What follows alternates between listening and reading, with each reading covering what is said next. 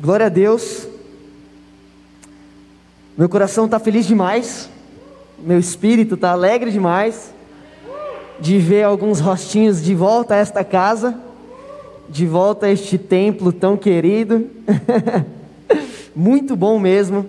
Temos aqui 30 pessoas, é, seguindo, claro, as restrições da nossa fase em São Paulo, os protocolos de saúde. Mas meu coração se alegra de, e se enche de esperança e fé para uma possível nova fase, né? Na esperança de vivermos dias melhores. E o que Deus colocou no meu coração, eu espero compartilhar com vocês, alinhado com o que vem sido falado e também com a última pregação que eu ministrei. O que Deus colocou no meu coração, na verdade, é algo que tem ressoado desde os devocionais que temos feitos do livro de Lucas. Então, ao pessoal que tem participado ali fielmente nas manhãs frias desse mês de abril, do nosso devocional às sete da manhã, já sabem o, a pregação de cor, mas eu achei justo compartilhar com toda a igreja, porque é algo que tem queimado no meu coração e palavras específicas que têm ressoado desde que falamos da passagem em questão, que eu sinto que o Senhor quer falar conosco esta manhã. E é muito louco ver como o Senhor tem confirmado essa palavra, tem confirmado isso que está no meu coração, inclusive através da reunião de oração, através dos, das pessoas que aqui estão e participando desse culto. Eu vou pedir, inclusive, para Jojo compartilhar a impressão que ela teve, o discernimento que ela teve em Deus para o culto esta manhã.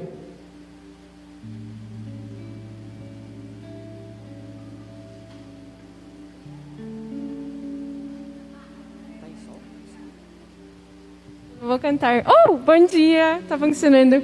É, quando eu acordei hoje da manhã, eu tive uma palavra que queimou muito no meu coração. E a visão que eu teve foi de uma prisão e as portas do prisão estavam abertas, as cativados podiam sair. Ele estava correndo, estava livre para sair, para correr, para aproveitar as coisas que, que Deus tive para eles. Só que nessa visão eu vi quando escureceu, quando a chuva começou a cair, quando começou a ficar frio, quando as tempestades bateu, quando as coisas ficou difíceis, eles voltaram lá pela prisão para dormir, para descansar naquilo que era confortável para eles, aquilo que eles conheceram. Eu sinto Deus falando para nós hoje: não volta para aquele lugar, não volta para ser cativos, porque eu já te liberou vocês estão libertos, então veio para mim, descansa em mim, acha seu lugar em mim, não volta para a insegurança, não volta para aquele lugar de pensamentos depressivos, não volta para o lugar de pornografia, não volta para o lugar de pecado, não volta para o lugar de é, ansiedade. Eu sinto muito Deus falando isso no meu coração hoje e eu sinto isso para a gente também. Uou! Glória a Deus. Isso que a Jojo compartilhou era, na verdade, parte da minha introdução desta mensagem. Então eu não preciso nem pregar essa manhã, porque o Senhor já falou ao nosso coração. O que a Jojo falou tem muito a ver, inclusive, com a minha última pregação.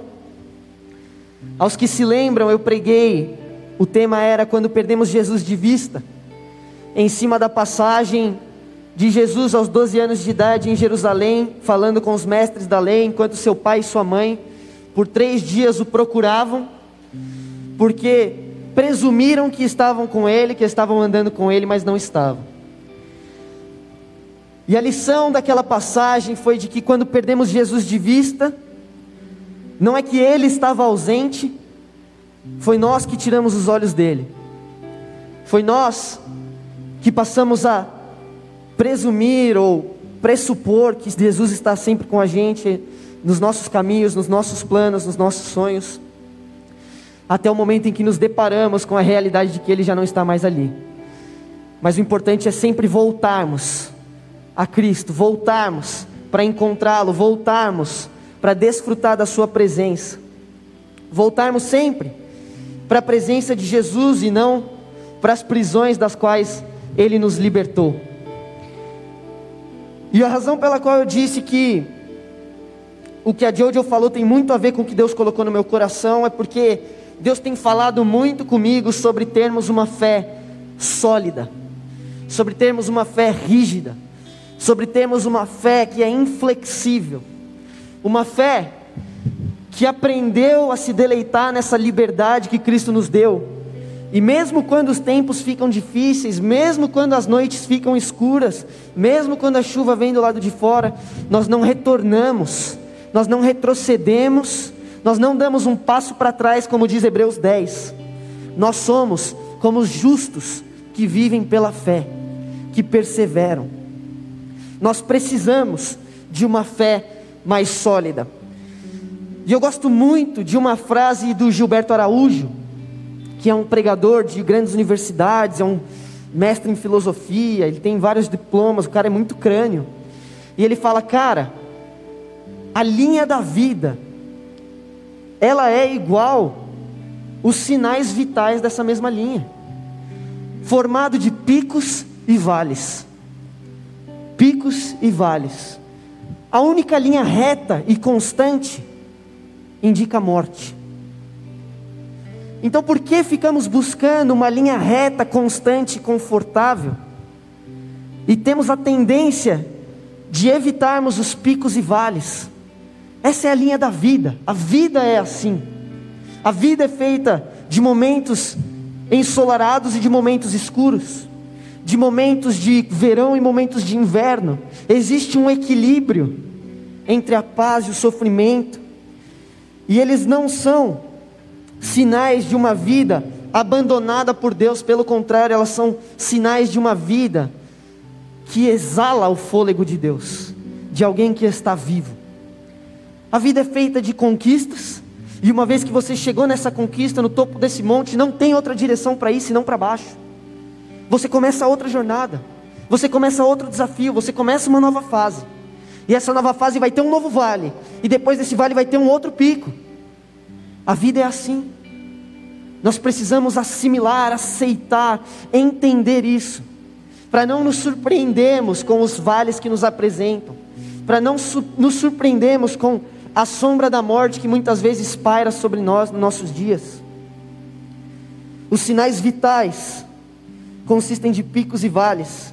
E a nossa fé tem que ser o que nos sustenta, tem que ser o que nos mantém, tem que ser o combustível que nos faz perseverar, sejam no, no topo da montanha ou seja no fundo do vale. A passagem em questão que eu vou usar essa manhã, quando abordada no nosso devocional, suscitou até uma das minhas frases preferidas do C.S. Lewis, a Claudinha, eu lembro que compartilhou com o pessoal, uma frase que eu já trouxe aqui para vocês em várias pregações uma definição de fé que me agrada muito. Segundo C.S. Lewis, no seu livro Cristianismo Puro e Simples, a fé é a arte de se apegar ao que a sua razão já aceitou como verdade, apesar das suas variações de humor, apesar das suas variações de emoções. Ora, a fé é a verdade que nos mantém caminhando, que nos mantém andando pelos picos e pelos vales. A fé é acreditar, é ter a convicção nas palavras de Cristo, na obra de Cristo, no amor dEle, no cuidado dEle por nós, que nos leva por mesas e banquetes na frente do nosso inimigo, por vales da sombra da morte, mas também por pastos verdejantes e águas tranquilas. O tema da minha mensagem hoje é este: é esta fé que persevera esta fé, que confia esta fé, que prevalece, mesmo apesar das dores, mesmo apesar da desesperança, do desânimo, mesmo quando no a nossa vida parece escapar de nós. O título da minha mensagem hoje é Tão Somente Creia, ou em outras versões, apenas creia. E eu digo outras versões porque essas palavras são de Jesus no capítulo 8 de Lucas, e eu vou pedir para você abrir com a gente lá.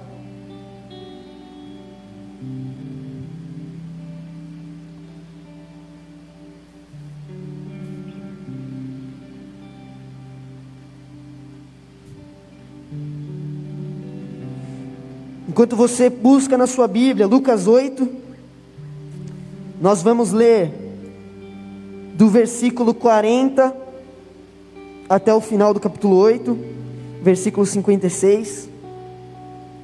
Enquanto você abre a Bíblia, eu vou orar, pedindo para que o Senhor ministre aos nossos corações. Senhor Deus, nós te agradecemos por tudo que o Senhor fez, por tudo que o Senhor já ministrou, por tudo que o Senhor falou aos nossos corações e às nossas vidas. Paizinho, eu oro para que ainda agora o Senhor ministre da tua palavra a cada um que ouve, Senhor, esta mensagem. Não por meus méritos, não pelas minhas palavras, mas, Senhor, pelo poder do teu Espírito. Senhor, pelo consolo do teu Espírito, pela verdade da tua palavra, Deus. Eu oro para que vidas sejam transformadas para que vidas sejam curadas, para que o Senhor fortaleça, transforme, revigore a sua igreja essa manhã. E o Senhor nos dê uma fé inabalável, uma fé que persevera por dias bons e dias ruins, que não nos permite retroceder às prisões das quais o Senhor nos libertou, mas encara com bom ânimo e alegria os picos e vales que a vida nos oferece. Eu oro, Deus, ministra da tua palavra, em nome de Jesus. Amém. Lucas 8, versículo 40 diz assim: eu vou ler na NVT. Do outro lado do mar, as multidões receberam Jesus com alegria, pois o estavam esperando. Então um homem chamado Jairo, um dos líderes da sinagoga local, veio e se prostrou aos pés de Jesus, suplicando que ele fosse à sua casa. Sua única filha, de cerca de 12 anos, estava à beira da morte. Jesus o acompanhou, cercado pela multidão. Uma mulher no meio do povo sofria havia 12 anos de uma hemorragia, sem encontrar cura.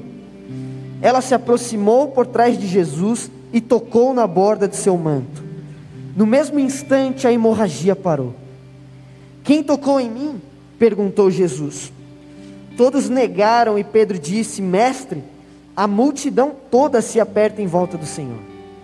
Jesus, no entanto, disse: Alguém certamente tocou em mim, pois senti que de mim saiu o poder. Quando a mulher percebeu que não poderia permanecer despercebida, começou a tremer e caiu de joelhos diante dele. Todos a ouviram explicar por que havia tocado nele e como havia sido curada de imediato. Então ele disse: Filha, a sua fé a curou. Vá em paz. Enquanto Jesus ainda falava com a mulher, chegou um mensageiro da casa de Jairo, o líder da sinagoga, a quem disse: Sua filha morreu. Não incomode mais o mestre. Ao ouvir isso, Jesus disse a Jairo: Não tenha medo, tão somente creia e ela será curada. Quando chegaram à casa de Jairo, Jesus não deixou que ninguém acompanhasse, exceto Pedro, João, Tiago e o pai e mãe da menina. A casa estava cheia de gente chorando e se lamentando. Mas ele disse: Parem de chorar, ela não está morta, está apenas dormindo. A multidão riu dele, pois todos sabiam que ela havia morrido. Então Jesus a tomou pela mão e disse em voz alta: Menina, levante-se. Naquele momento ela voltou à vida e levantou-se de imediato. Então Jesus ordenou que dessem alguma coisa para ela comer. Os pais dela ficaram maravilhados, mas Jesus insistiu para que não contassem a ninguém o que havia acontecido. Até aqui.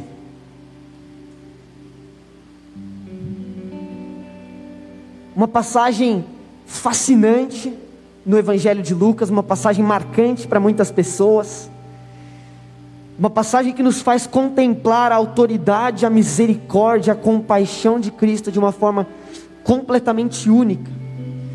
em uma passagem que para mim se assemelha àquelas bonequinhas russas, que dentro de uma boneca tem outra boneca e dentro dessa boneca tem outra boneca, porque nesta revelação geral chamada Bíblia, de quem Deus é e da sua obra de redenção, encontramos uma outra história, na perspectiva de Lucas, sobre quem foi Jesus e a obra dele nessa missão. Dentro dessa história maravilhosa de Jesus, encontramos outra história de Jairo e sua filha, que clamam pelo poder, pela cura, pela misericórdia do Senhor. Mas no caminho dessa história tem uma outra história, a história da mulher de um fluxo de sangue, que vai até Jesus com fé e toca ele diferentemente de todos aqueles que estavam ao seu redor. Essa passagem para mim sempre foi impressionante, cara. Impressionante considerar os exemplos de fé que temos aqui. E para mim, as duas palavras mais marcantes desse texto, que são o tema da minha mensagem hoje, é o que eu quero deixar com vocês. Apenas creia. Ou em outras versões, tão somente creia. Essa passagem, aqui no Evangelho de Lucas, tem também em seus desdobramentos alguns pontos de vistas ou algumas mensagens com a qual o evangelista quer se relacionar ou quer transmitir. Ela surge num contexto ali imediato de um ministério de cura de Jesus, em um episódio que ele vai para Gadar, onde ele atravessa o mar da Galiléia, encontra ali, numa região gentílica, um homem que estava possuído por uma legião de demônios, e este homem, na narrativa de Lucas, é o primeiro a reconhecer a autoridade de Jesus, a identidade de Jesus como Filho de Deus, e numa demonstração incrível de submissão, clama a, a Jesus para que ele permita que eles, que eles vão aos porcos. E a história vocês conhecem. O povo daquele local fica tão assustado com o milagre que Jesus fez, com a perda dos porcos, e também com aquele homem que ali estava em são e perfeito juízo diante de Jesus. E depois dessa que eles mandam Jesus embora. E depois dessa cura, aquele homem vai até Jesus e fala: Posso te acompanhar? Ele fala: Não, vai espalhar o evangelho pelas regiões gentílicas. E aí, depois dessa passagem, então, Jesus atravessa de volta o mar da Galileia. E ali, então, entramos nessa passagem que lemos, aonde tinha uma multidão esperando Jesus. Esperando Jesus. Hebreus 11 diz que fé é a certeza daquilo que se espera. E a primeira coisa que eu quero dizer é que a nossa fé, ela sempre tem que estar em Jesus. A nossa esperança não é que Cristo vai estar no nosso caminho atendendo às nossas vontades, realizando as nossas expectativas, como eu falei com os pais de Jesus no episódio que eles perderam Jesus de vista. Mas a nossa esperança é no que Jesus prometeu, é em quem Jesus é, é no que ele disse que faria. E eu acho importante ressaltar isso, porque as aflições dessa vida, os vales dos nossos sinais vitais, muitas vezes são mais fortes do que podemos suportar vez após vez, mais frequente do que gostaríamos, enfrentamos perdas, enfrentamos lutos, enfrentamos circunstâncias que parecem além da nossa capacidade de suportar. E são nestes momentos que nós temos que decidir ou voltar para as prisões, para a linha vital do conforto, ou perseverar em fé, e como é esses homens, essa multidão, como Jairo que estava entre essa multidão, esperar em Jesus esperar em Jesus tão somente crendo, tão somente perseverando em confiar que Ele é Senhor sobre todas as circunstâncias. Eu participei de uma live há pouco tempo atrás, na igreja Filadélfia de Sorocaba, com o irmão da Crica, e ele compartilhou um testemunho por trás de uma canção de louvor que ele ama.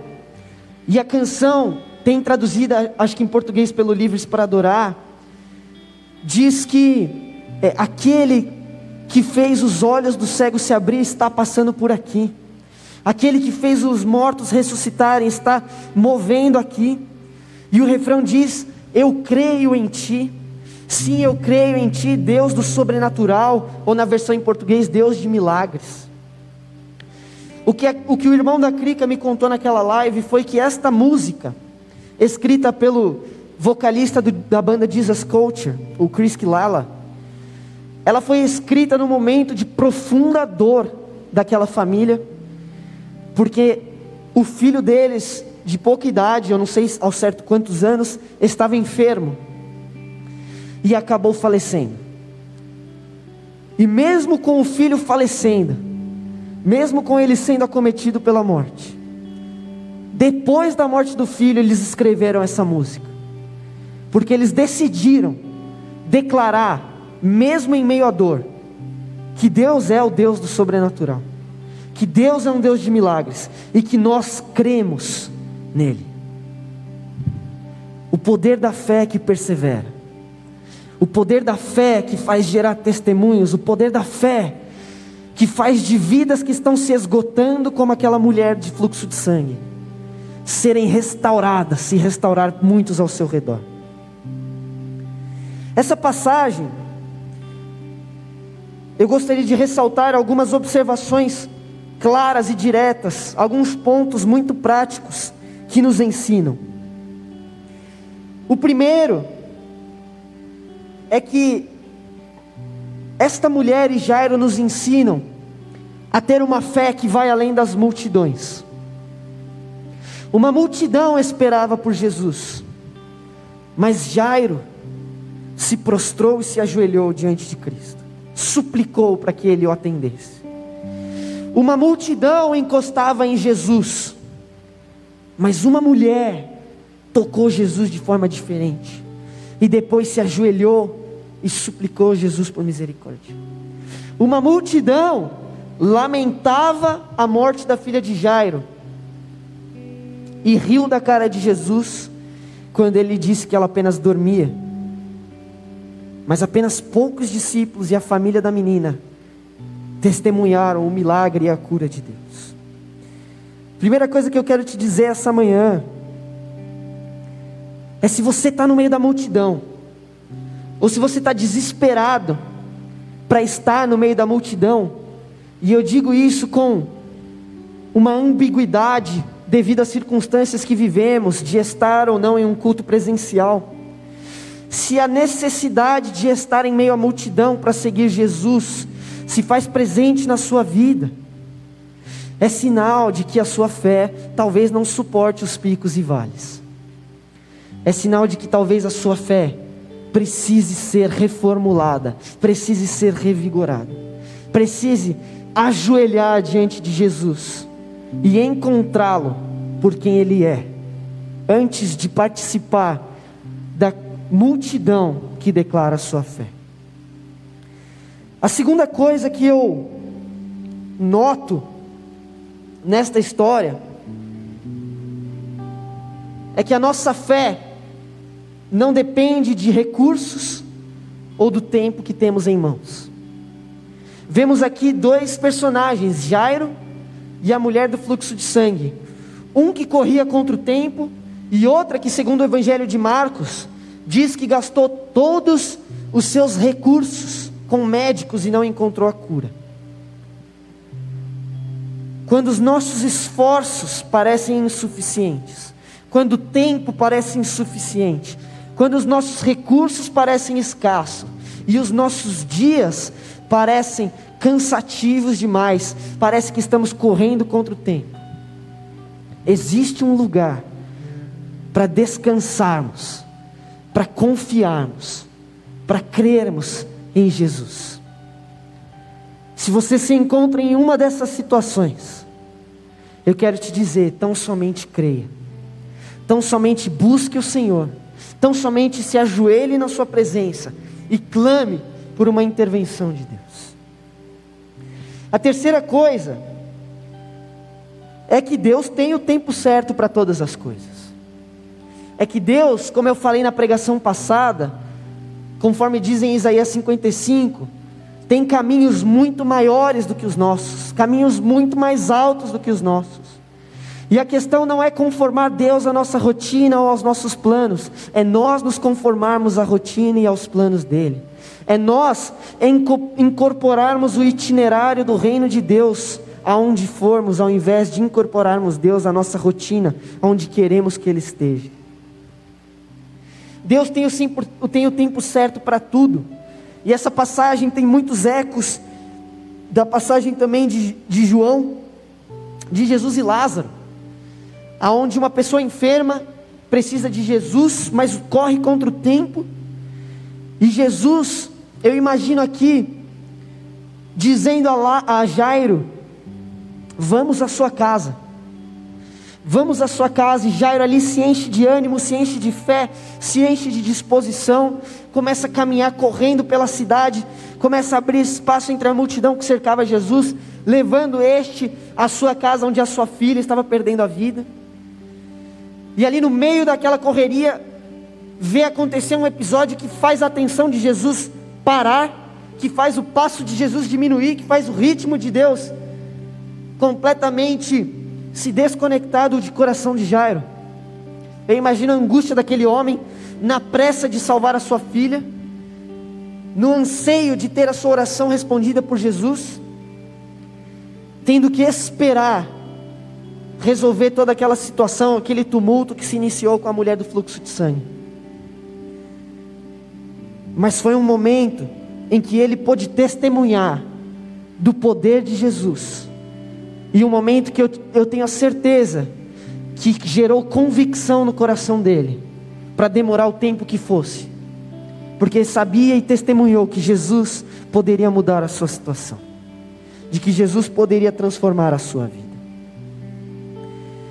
Precisamos confiar e crer no tempo de Deus. E a quarta coisa que essa passagem me ensina é crer e testemunhar de um amor que cobre todas as impurezas.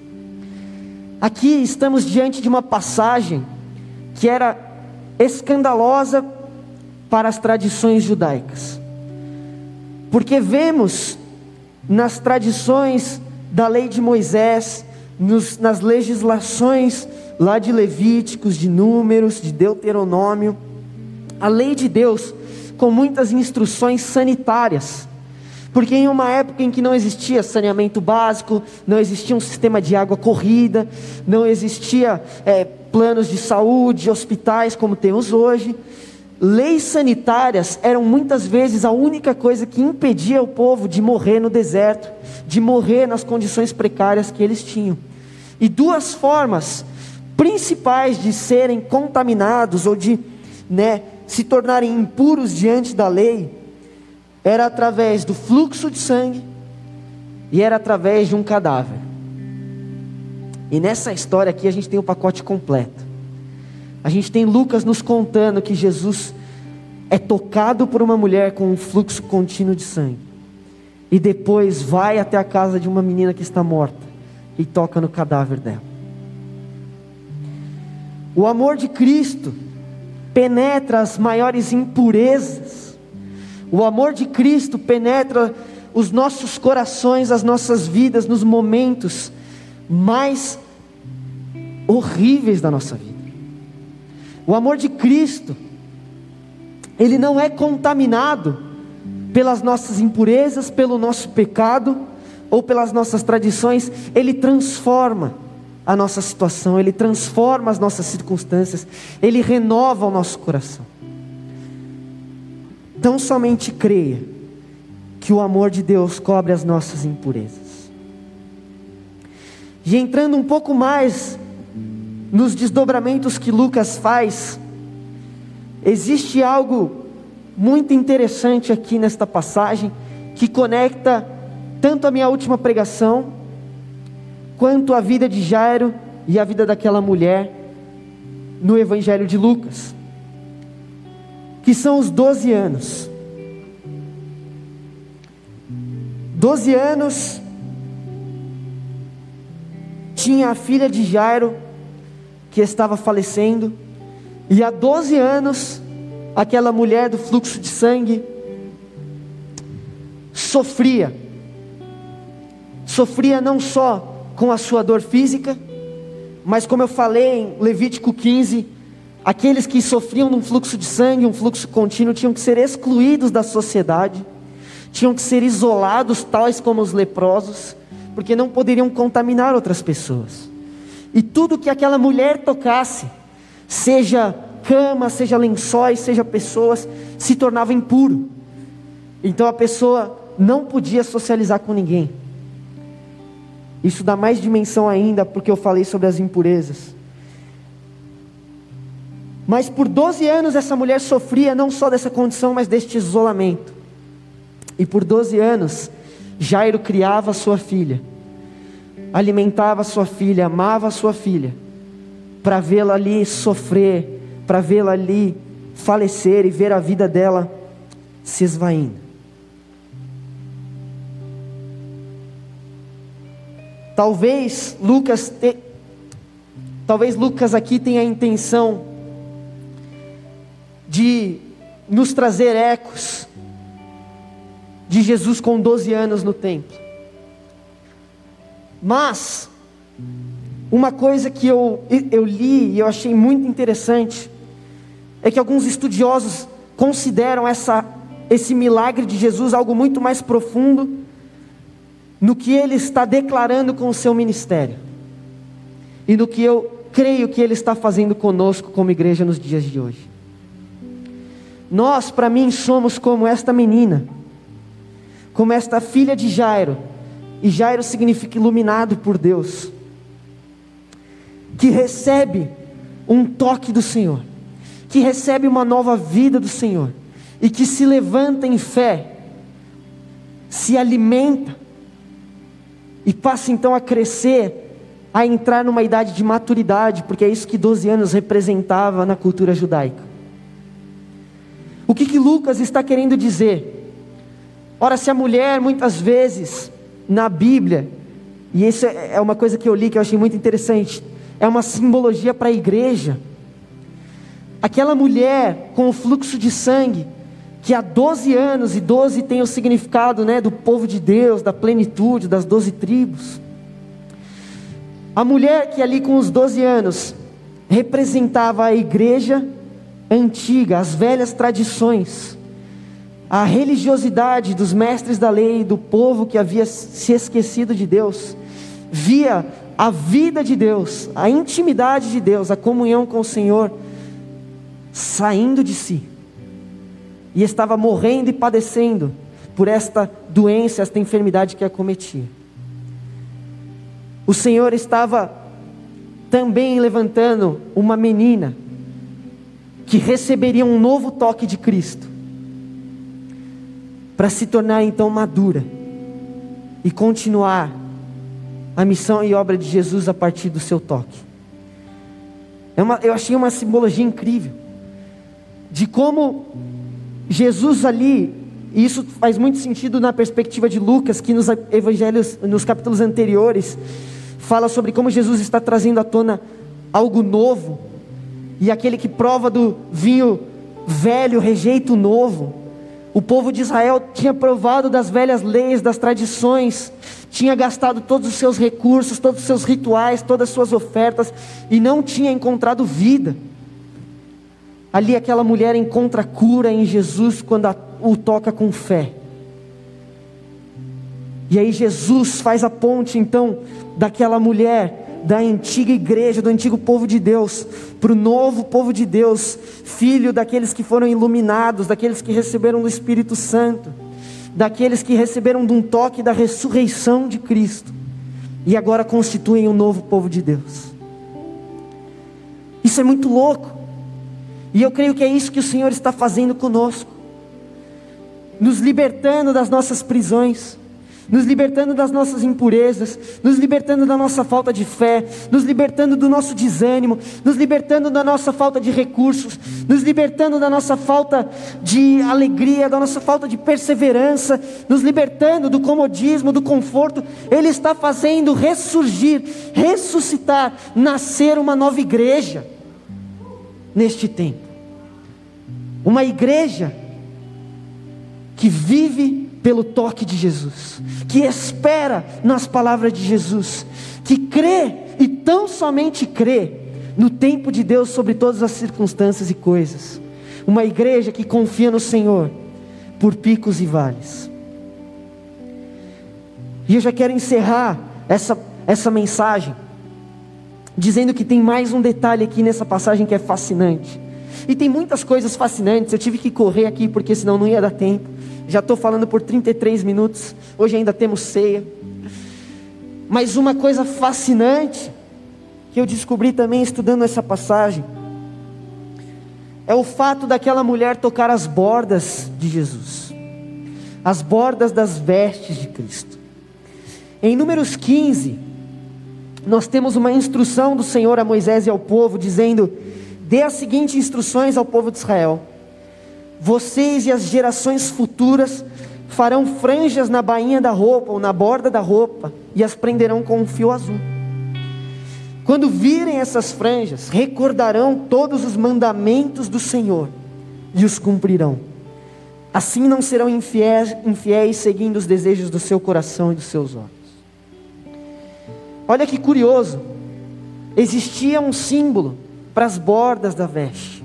Existia um símbolo na cultura judaica, nas instruções de Deus a Israel, para, os ornamentos, para as franjas que ficavam nas vestes, né?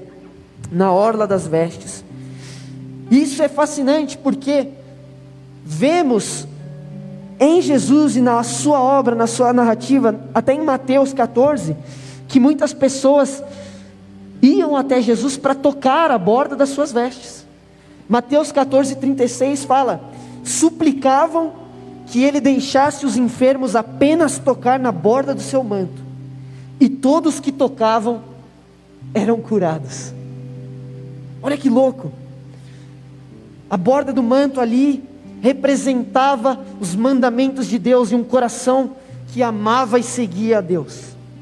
As pessoas suplicavam para tocar nas bordas de Jesus, sabe por quê? Porque o povo de Israel interpretava uma profecia de Malaquias como um registro do Messias. Malaquias 4:2 diz: "Mas para vocês que temem meu nome, o sol da justiça se levantará, trazendo cura em suas asas. E vocês sairão e saltarão de alegria, como bezerros soltos no pasto. O sol da justiça se levantará, trazendo cura em suas asas. Essa palavra do hebraico asas é kanaf e significa literalmente bordas, orlas. Então essa ideia de bordas das vestes é como se fosse a asa do Senhor. É como se fosse algo que está debaixo do cuidado do Senhor. É como entrar, como diz o salmista, no maior refúgio que existe, debaixo das asas do Senhor. E aquela mulher que há anos sofria, isolada, sem contato, sem amor, sem atenção, sem status social, se enfiou por meio da multidão, não ligando para o que os outros pensavam ou o que os outros iam fazer, ela queria entrar debaixo das asas do Senhor, ela queria tocar as bordas das vestes do Senhor as bordas que curavam, as bordas que enchiam de fé, que enchiam de vida, que enchiam de vigor. As asas do Senhor, que, como o salmista diz no Salmo 91, nos dá descanso, pois aquele que habita no abrigo do Altíssimo, encontrará descanso à sombra do Todo-Poderoso, à sombra das tuas asas. Isso eu declaro a respeito do Senhor. Ele é meu refúgio, meu lugar seguro. Ele é meu Deus e nele confio. Ele me livrará das armadilhas da vida, me protegerá das doenças, me cobrirá com as suas penas, com as suas asas, me abrigará a sua fidelidade é armadura e proteção. Esta manhã, a minha mensagem para nós como igreja